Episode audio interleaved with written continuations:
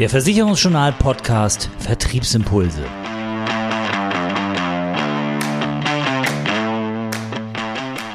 Unser Thema in dieser Ausgabe Bundestagswahl und Bürgerversicherung. Wie kann ich jetzt noch die private Krankenversicherung verkaufen?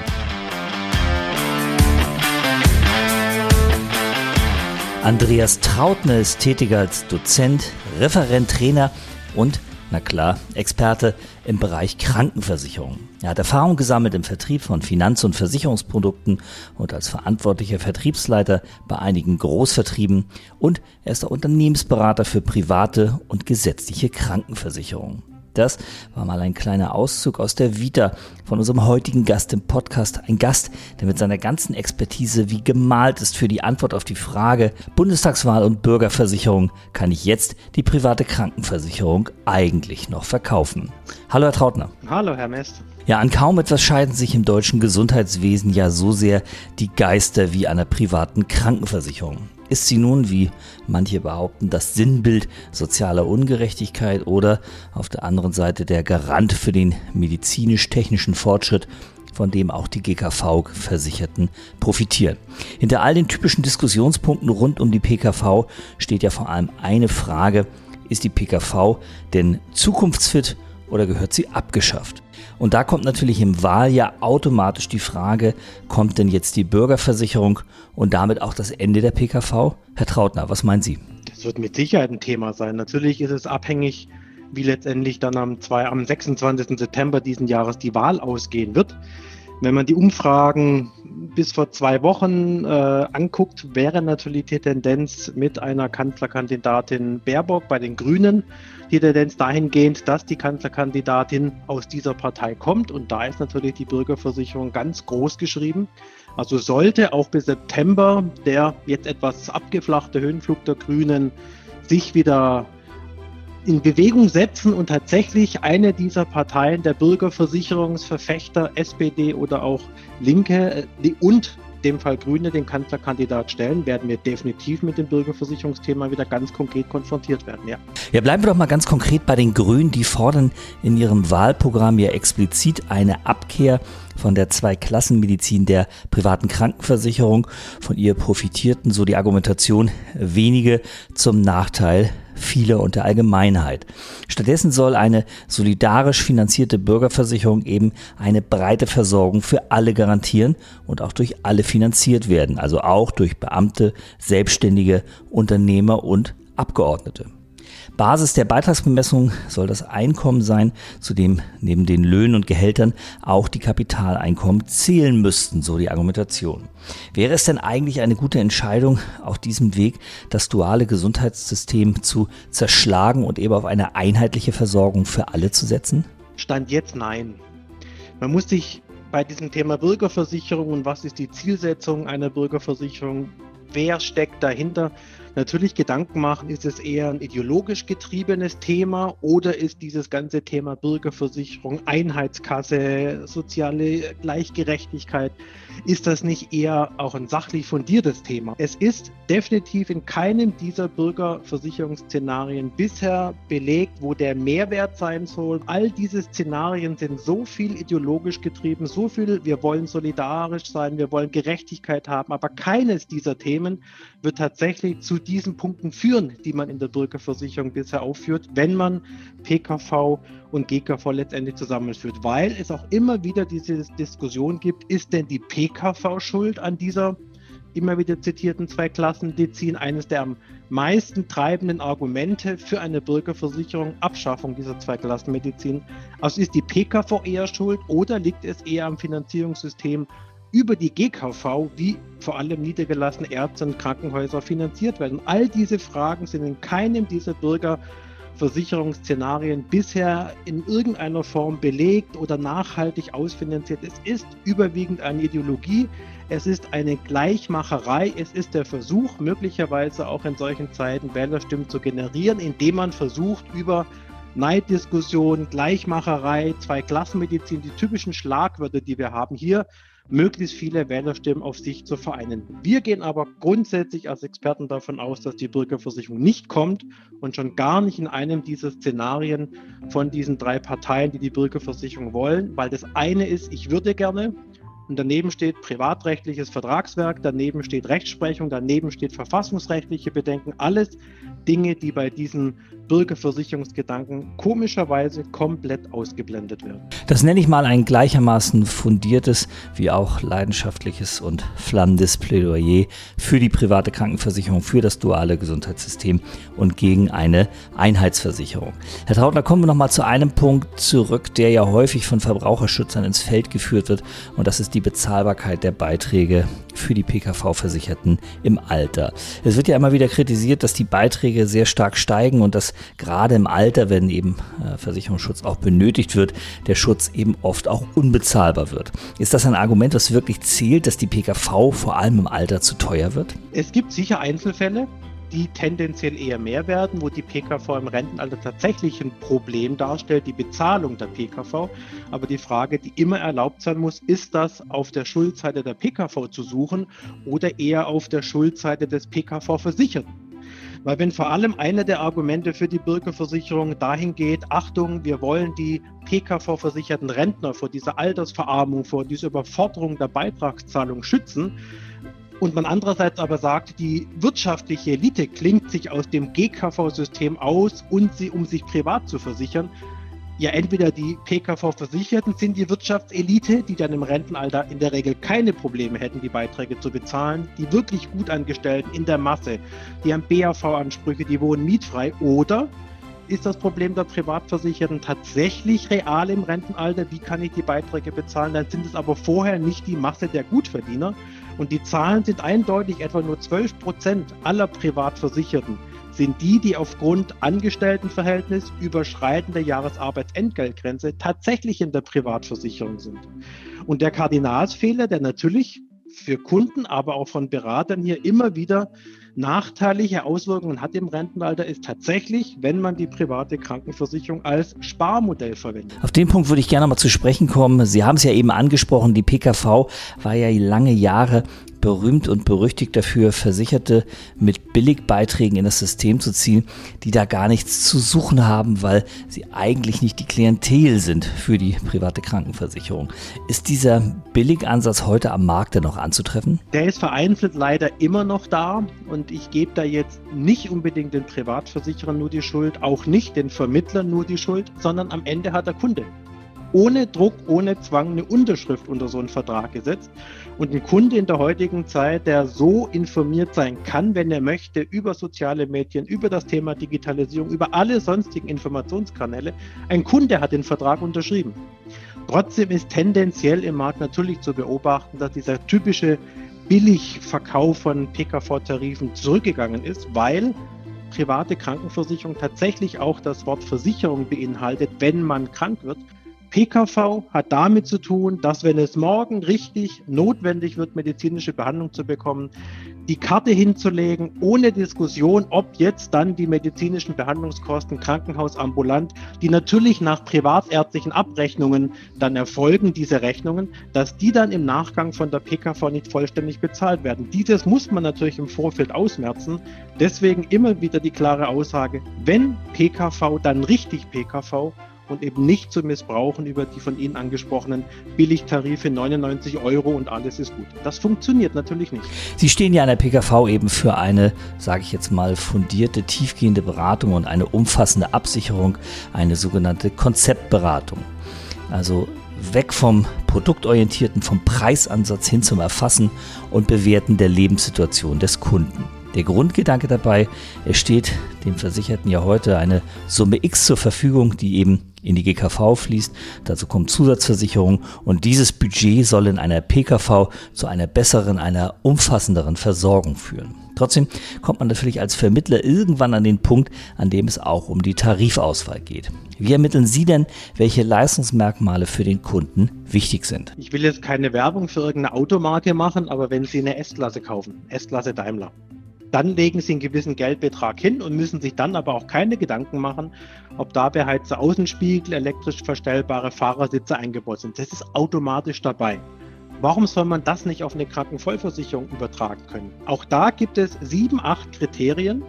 Wenn man die als erfüllt betrachtet und mit dem Kunden definiert, dass das existenzbedrohende Risiken für den Kunden sind und dann hier für den Kunden das Ja abholt, das Häkchen setzt, nur Tarife auszuwählen, die hier eben existenzbedrohende Risiken des Kunden mitversichern, dann ist alles andere automatisch auch dabei. Also muss ich hier auch gewisse Eckpfosten mal in den Boden reinrahmen, innerhalb derer ich mich dann bewegen kann, um den richtigen Tarif zu finden. Da gibt es natürlich so sechs, sieben Leistungsbausteine, die immer bei einer Auswahl einer Krankenvollversicherung eine wichtige Rolle spielen. Punkt eins ist letztendlich ein eher technischer Bereich, das Thema Gebührenordnung. Also man sollte niemals eine Krankenvollversicherung auswählen, die nicht mindestens bis zum 3,5-fachen Höchstsatz GOE und GOZ erstattet, weil die Behandler nach billigem Ermessen bis zu 3,5 die Rechnung immer erstellen können. Also 3,5 nie unterschreiben.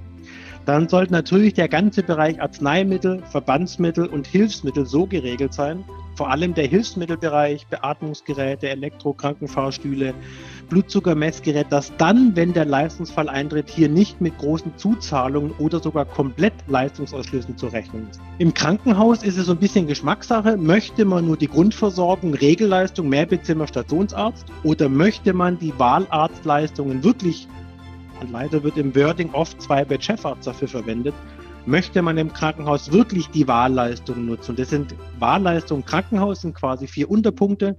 Einmal natürlich die Terminierung. Wann bekomme ich den Behandlungs-, den OP-Termin? Das zweite ist die Unterkunft. Auch das trägt ganz viel zum seelisch-psychologischen Gesunden bei, wenn man sich einfach einigermaßen wohlfühlt.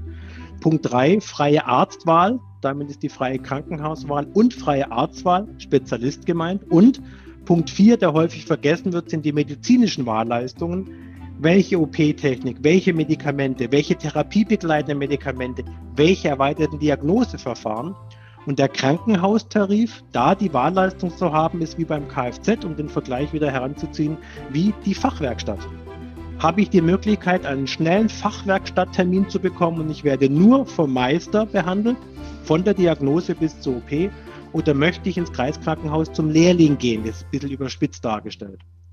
Und dann natürlich, wenn Krankenvollversicherung für Nicht-Angestellte eine Rolle spielt, ist der ganze Bereich Kur, Reha und Heilbehandlung mit abzudecken, abzufrühstücken im Bereich Leistungskriterien. Also all das, was bisher die gesetzliche Rente erstattet hat, Kur, Reha und Anschlussheilbehandlung, ist Leistungsträger erstmal die Rentenversicherung.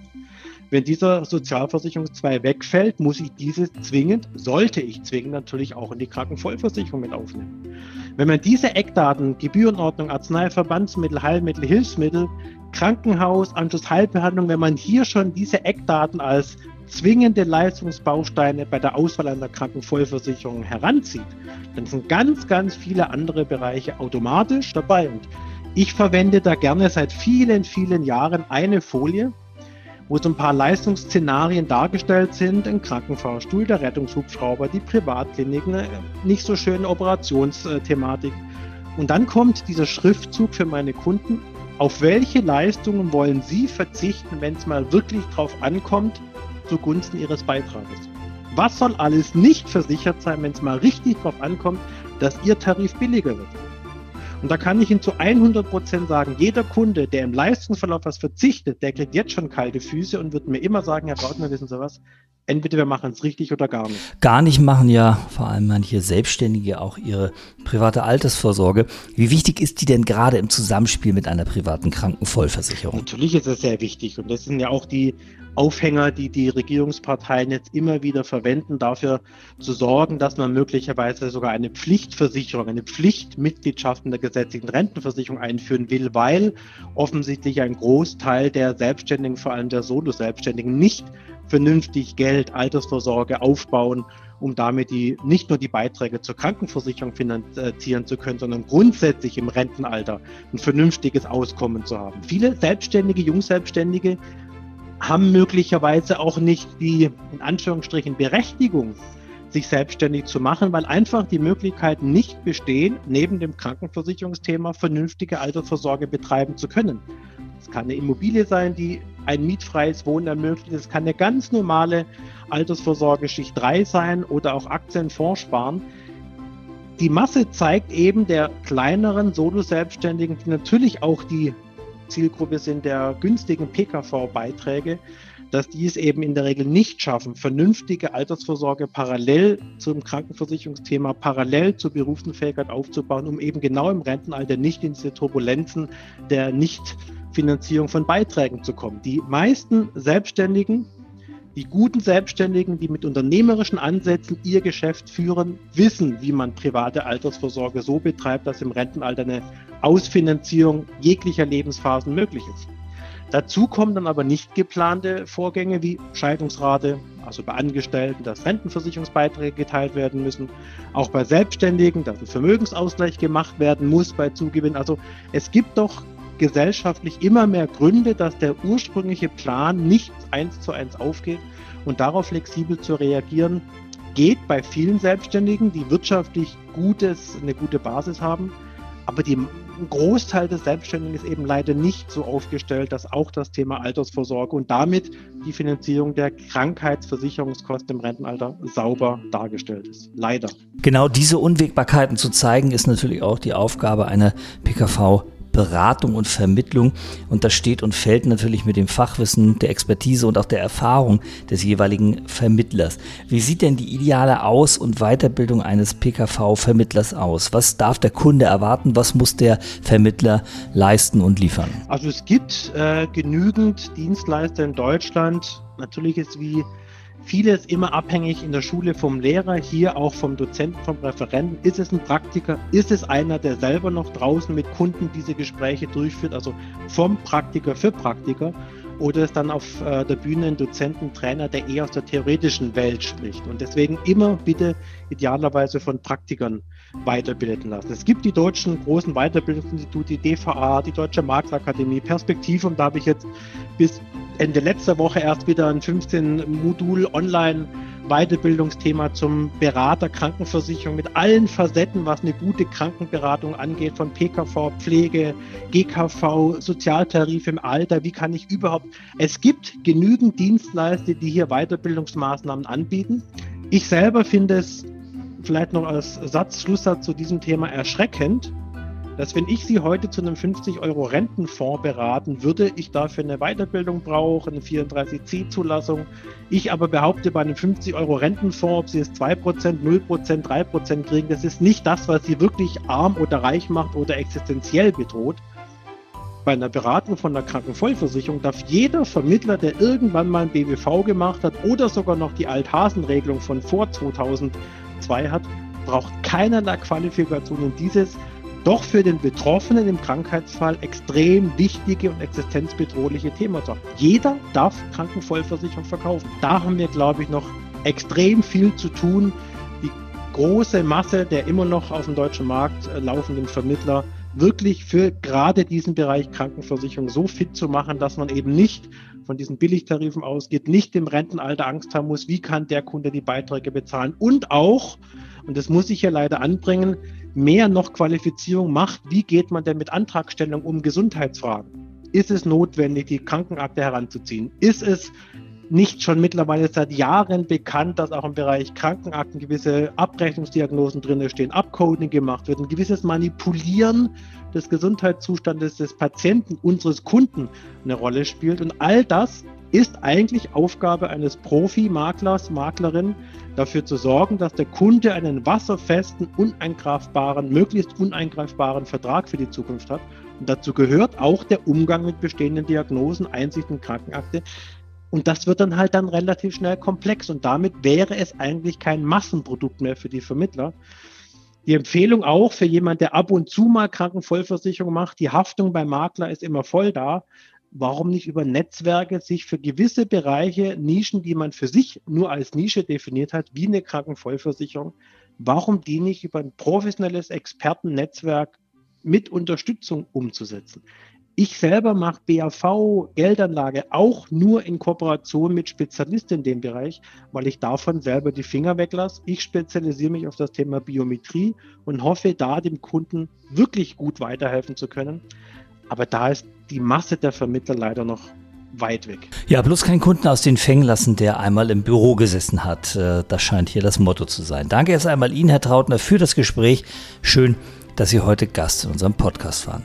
Ja, gerne. Ihnen alles Gute, bleiben Sie alle gesund. Für die Vermittler nutzen Sie weiterhin, glaube ich, die Chance, Privatversicherungsschutz zu verkaufen. Das muss nicht immer die voll sein, das kann auch die Zusatz sein. Es wird auch nach Bürgerversicherung, dem vermeintlichen Bürgerversicherungsthema nach der Bundestagswahl weitergehen. Am Ende geht es um die bestmöglichste Versorgung von uns selber und auch unseren Kunden.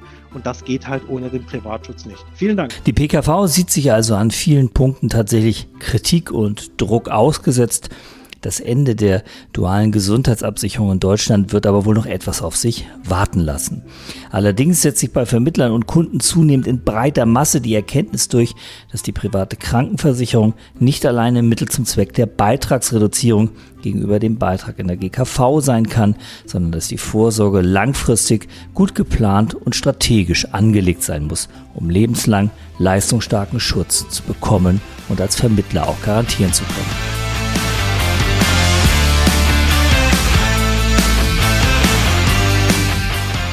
Das war die aktuelle Ausgabe vom Versicherungsjournal Podcast Vertriebsimpulse. Zusammengestellt und gesprochen von Oliver Mest. Mehr Themen rund um die Beratung und für den Vertrieb gibt es täglich auf www.versicherungsjournal.de.